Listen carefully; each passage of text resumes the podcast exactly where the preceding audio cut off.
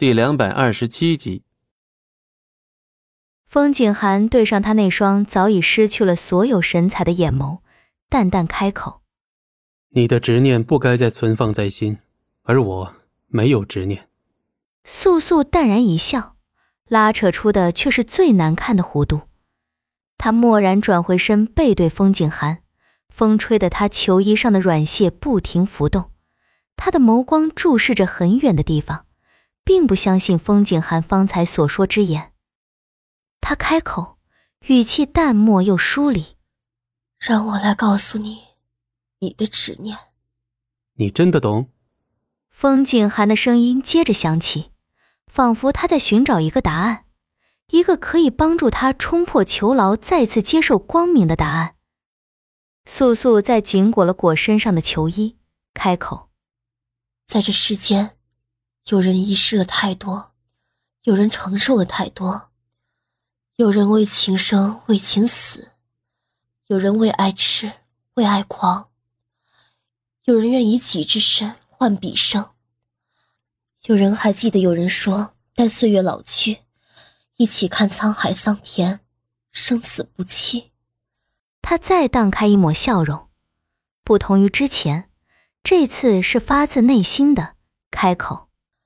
我想，这便是我们的执念。这次，风景寒沉默了，他只是静静的注视着素素单薄瘦弱的背影。原来，他的小徒弟真的懂得了一切，而他曾经想给予他的保护，全部无预警的变成了伤痛。可偏偏，就是在这样的伤痛中，他的小徒弟长大了，也累了。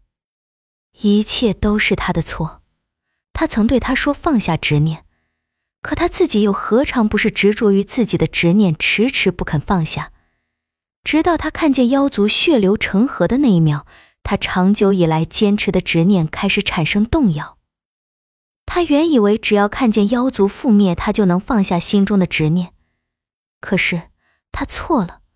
在那一秒，他没有丝毫快感，没有想象中那种大仇得报的轻松。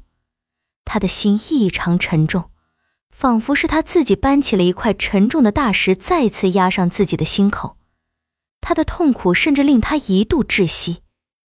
在将素素带离雪地的那晚，他清楚地感受到素素的身躯由冰冷到温暖，最终温暖褪去，再次回归死寂一般的冰冷。那一刻，他是害怕的。那一刻，仿佛他还是多年前的百里不牙。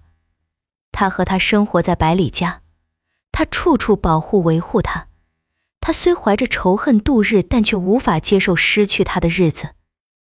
在素素面色变为惨白、失去所有温度的那一秒，他有想过放弃一切，尽自己的全力救回素素，然后将她送离这个伤心的是非地，然后他要向她忏悔。他总觉得自己欠他，可是他才是那个欠他最多的人。他甚至连一句对不起都无法跟他说。第二日傍晚，素素终于恢复了气息，可是足足一晚的沉睡却让她白了所有的发。在他煎好药、推开房门的那一刹，他的身躯不由得一阵剧颤。他看见他泰然坐在铜镜前，安静的用发梳理清他有些凌乱的发。他看见铜镜之中出现他的身影。于是他缓缓、轻轻开口：“你看，我的发白了。”风景寒深深锁眉，他手中的汤药是在颤抖的。他欲靠近他，可是这短短的距离，他却感觉无论如何都不想将他走完。似乎每走一步，他的心上便多插上一把利刃，只有不停的淌血，却再学不会愈合。素素对着镜中的自己哽咽开口。这样，是不是就更加接近他了？风景寒的脚步骤然顿住，他口中的他是谁？他再清楚不过。素素忽然停下手中梳发的动作，向着铜镜中风景寒的身影淡然开口：“我的寒毒你救不了，你走吧。”素素知道他自己经历过一次寒毒入体的假死状态。而进入过这种状态便意味着寒毒已侵入心脉。本集播讲完毕感谢您的收听我们精彩继续。